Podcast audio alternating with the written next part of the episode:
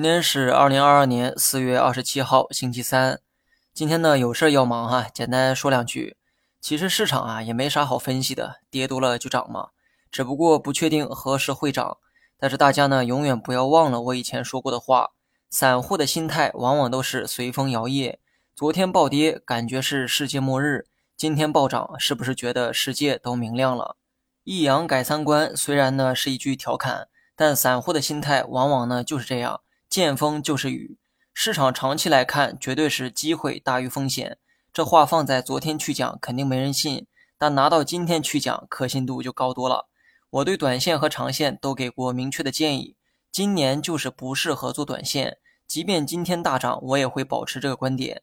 至于长线，一定是机会大于风险，合理配置好仓位，不要提前把子弹全部打光。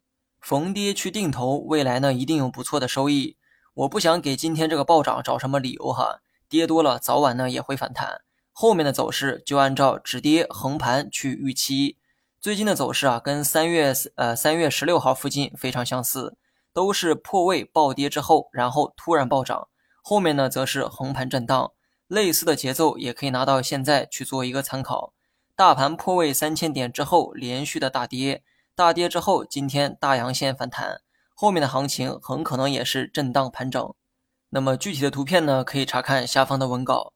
按照我前几天的那个说法，预期止跌的标准啊有两个，要么大阳线反弹，要么五日线走平。今天呢显然满足其中的一个条件，所以后面的行情可以参考三月十六号以后的那个走势，大概率呢也会是横盘震荡，以今天的最低点二八六三点为阶段性底部。